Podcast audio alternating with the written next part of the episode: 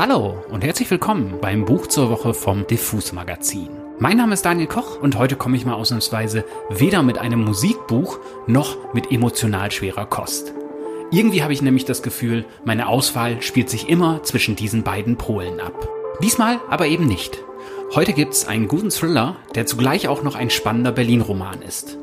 Ruhm für eine Nacht von Kalla Henkel. Die deutsche Ausgabe kam gerade im Kein und Aber Verlag in der Übersetzung von Verena Kirchli.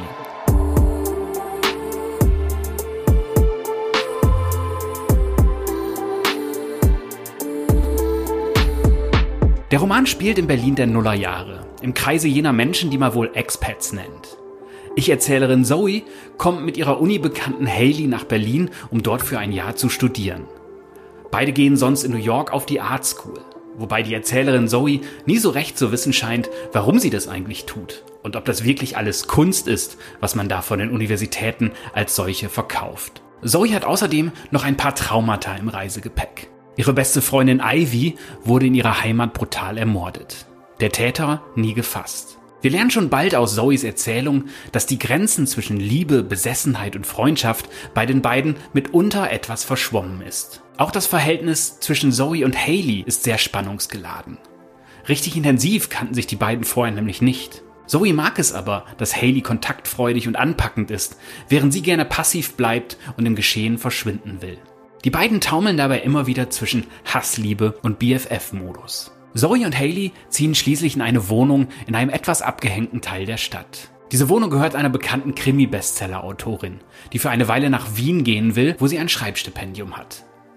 Es ist die einzige Wohnung in einem Haus, das ansonsten für eine Renovierung geräumt wird. Direkte Nachbarn gibt es also nicht. Heizung gibt es auch nicht, aber einen Ofen.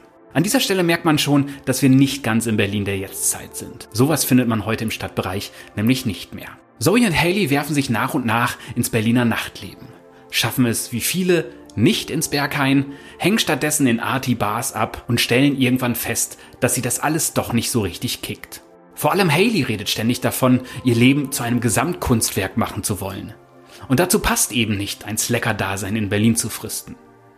Also veranstalten die beiden in ihrem Apartment rauschende Feste und werden mit jeder Feier mehr zum Place to be. Was hier erst einmal wie ein Partyroman klingt, ist alles andere als das. Tatsächlich sind diese Parts eigentlich eher die schwächsten des Buches, weil sie sehr viele Expat- und Berlin-Party-Klischees bedienen. Hält man aber trotzdem aus, weil Zoe eine bissige, spannende Erzählerin ist, der man nicht wirklich trauen kann. Oder doch? Genau hier liegt der Reiz der Story. Denn Zoe beginnt diese Erzählung in einer Nervenheilanstalt für Frauen in Brandenburg, wo sie mit einer Therapeutin über den Tod von Haley sprechen soll. Genau, Haley. Die ist nämlich genau wie Zoes beste Freundin Ivy ebenfalls ermordet worden. War es also Zoe vielleicht selbst? Oder stimmt es, was Zoe und Haley nach einer Weile in Berlin vermuten? Nämlich, dass ihre schreibende Vermieterin die beiden beobachtet und manipuliert, um mit dieser Geschichte ihre Schreibblockade zu überwinden und Haleys Mord einfach nur als Plot-Twist durchgezogen hat. Schon das alles ist eine Menge Stoff für ein 450 Seiten Buch. Aber Kalla Henkel schafft es trotzdem auch noch, die Geschichte einer queeren Emanzipation mitzuerzählen.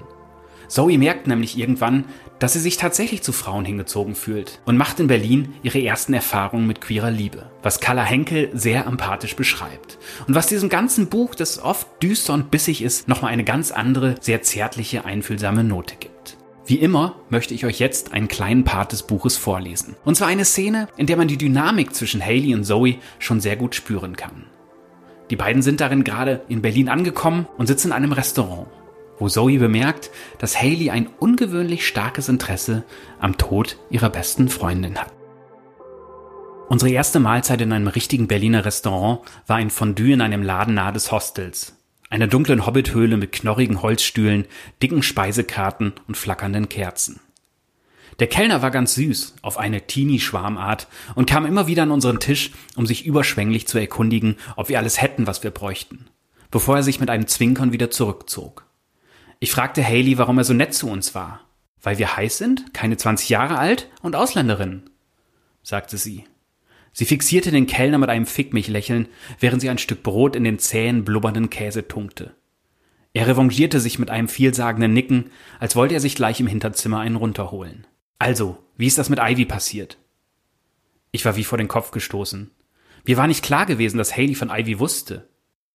Wegen der Beerdigung hatte ich meine Abschlussbeurteilung am Semesterende versäumt, daher wussten wahrscheinlich alle aus meinen Atelierseminaren Bescheid. Aber ich hatte irgendwie gehofft, Ivy hier in Berlin für mich behalten zu können. Bis kurz vor meiner Abreise hatte ich immer wieder vergessen, dass sie tot war, hatte an Dinge gedacht, die ich ihr erzählen wollte, mein Handy hervorgezogen und erst nach den ersten getippten Worten realisiert, dass sie für immer fort war. Sie wurde ermordet, antwortete ich schließlich, so nüchtern, dass es mir selbst einen Schrecken einjagte. Ich weiß, sagte Haley und hob ihr Messer subtil Richtung Hals. Weißt du denn, wer es war? Hast du irgendeine Theorie? Die Polizei glaubt, dass sie ein Zufallsopfer war. Ich zermatschte die Essensreste auf meinem Teller. Mein Vertrauen in Haley war noch nicht groß genug, als dass ich mit ihr über Ivy hätte reden wollen. Sie hielt meinen Blick stand, wollte mehr wissen, spießte noch ein Brotstück auf. Zufälle gibt es nicht, sagte sie. Ich richtete meine Aufmerksamkeit auf das Summen der gekühlten Glasvitrine, in der Schokotorten ausgestellt waren. Die Glasur sah aus wie steif geschlagener Beton. Hast du dir die Haare gefärbt, um wie sie auszusehen? Woher weißt du, dass sie auch blond war? fragte ich überrascht. Weil ich auf Facebook nach ihr gesucht habe. Sie hielt inne. Tote Mädchen sind doch immer interessant. Ich erstickte fast an meinem letzten Bissen, und Haley fuhr fort. Außerdem können wir ja jetzt beste Freundin werden. Ich hatte nie wirklich eine beste Freundin, weil wir ständig umgezogen sind. Ich war erleichtert, als der Kellner an unseren Tisch kam und mein Schweigen unterbrach. Haley begann übertrieben begeistert mit ihm Deutsch zu reden. Diese Sprache macht mir Angst. Jeder Satz kam mir vor wie ein in Würfelform gepresstes Auto. Flirten erschien mir unter diesen Umständen unmöglich, aber der Kellner lachte und Haley strich sich kokett übers Schlüsselbein. Die Situation machte mich verlegen. Ich starrte aus dem urigen Buntglasfenster, bis er gegangen war. Wir zählten unser neues deutsches Geld wie ängstliche Kobolde. Haley flüsterte mir zu, dass wir hier in Deutschland nicht allzu viel Trinkgeld geben müssten, aber es fühlte sich seltsam an, so wenig dazulassen. Also waren wir spendabel wie Amerikanerinnen und bereuten es, als wir zurück zum Hostel Star trotteten. Ich hatte es ja anfangs schon mal kurz angestichelt. Ganz ohne Berlin-Klischees kommt dieses Buch nicht aus. Aber hey, viele dieser Klischees kommen ja auch nicht von ungefähr. Wenn ich jedenfalls abends durch die Weserstraße in Neukölln nach Hause muss, könnte ich gut und gerne ein Klischee-Bingo spielen und wäre auf halber Strecke durch. Carla Henkels Tonfall und ihr vertracktes Storytelling retten das Buch aber immer wieder. Das liegt zum einen daran, dass Carla weiß, wovon sie da schreibt. Sie ist nämlich nicht nur Autorin, sondern auch im Theater und vor allem in der Kunst unterwegs. Und tatsächlich in den Nullerjahren nach Berlin gekommen.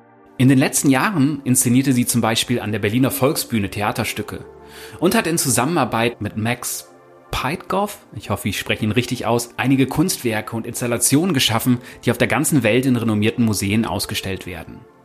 Ihr Blick auf die Kunstszene ist also von Kenne geprägt und wissentlich böse. Im Grunde ist Ruhm für eine Nacht aber ein clever erzählter Thriller mit einem vertrackten Plot, der einen lange rätseln lässt, wer denn nun wen umgebracht hat und warum. Und anders als bei vielen Thrillern haben zumindest die Hauptfiguren hier bei ihr eine Tiefe, die sie auch emotional interessant machen sodass man bis zum Ende mit Zoe mitfiebert und vielleicht Gefahr läuft, mit einer Killerin zu sympathisieren. Deshalb möchte ich euch dieses Buch wärmstens empfehlen. Ich lese sehr gerne spannende Geschichten und kämpfe oft damit, dass viele von denen eher, nun ja, funktional erzählt sind. Freundlich ausgedrückt. Das ist bei Ruhm für eine Nacht definitiv nicht so. Carla Henkel ist übrigens immer noch Berlinerin und sie betreibt sogar eine Bar in der Stadt nämlich die TV-Bar in der Potsdamer Straße 151 in Schöneberg.